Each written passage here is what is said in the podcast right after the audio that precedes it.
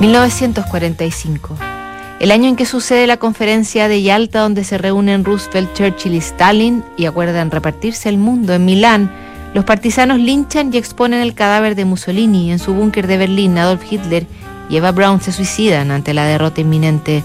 Termina la Segunda Guerra Mundial. Argentina gana la Copa América que se celebra en Santiago de Chile. Nacen Eric Clapton, Brian Ferry, el violinista Itzhak Perlman y José Feliciano. Un año antes, una eterna aspirante actriz argentina ha conocido a un militar muy influyente de la nación mientras ayudan a los damnificados por un terremoto en la provincia de San Juan. Ella tiene apenas 20 años, construye una fama humilde en radioteatros y se enamora perdidamente del futuro presidente de Argentina. Son Juan Domingo Perón y Eva Duarte.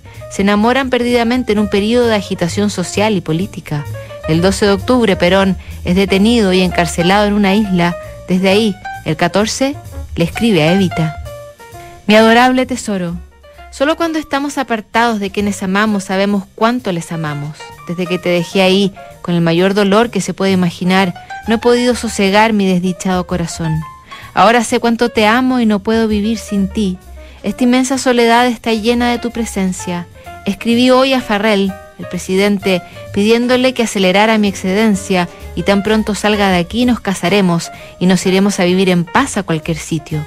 Desde casa me trajeron aquí a Martín García y no sé por qué estoy aquí ni me dicen nada.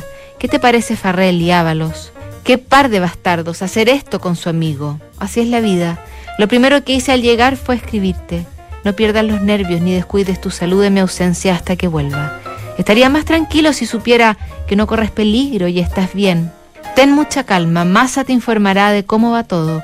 Haré lo posible por regresar a Buenos Aires. Si se acepta mi excedencia nos casaremos al día siguiente y si no, ya lo arreglaré todo de una manera u otra para que sea lo que sea, pondremos fin a tu vulnerable situación. Amor mío, tengo en mi cuarto aquellas pequeñas fotos tuyas y las contemplo todos los días con los ojos húmedos. Que no te pase nada o de lo contrario mi vida habrá acabado cuídate mucho y no te preocupes por mí, pero quiéreme mucho porque necesito tu amor más que nunca. Escribiré un libro sobre todo esto y ya veré entonces quién tenía razón.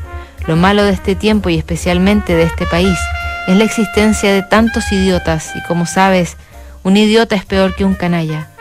Bueno, mi vida, me gustaría seguir escribiéndote todo el día, pero Massa te contará más de lo que yo te pueda decir. La lancha llegará dentro de media hora. Mis últimas palabras en esta carta serán para pedirte calma, muchos, muchísimos besos a mi querida chinita, Perón. Al día siguiente se movilizan los sindicatos para pedir su libertad, que finalmente se concreta el 17 de octubre. El 22, cumpliendo su palabra, se casa con Eva. Al año siguiente sería presidente. Eva moriría en 1952, a los 33 años, y todo el país lloraría su partida. Revisamos mañana la última carta de este mes aquí en Notables. ¿Sabes lo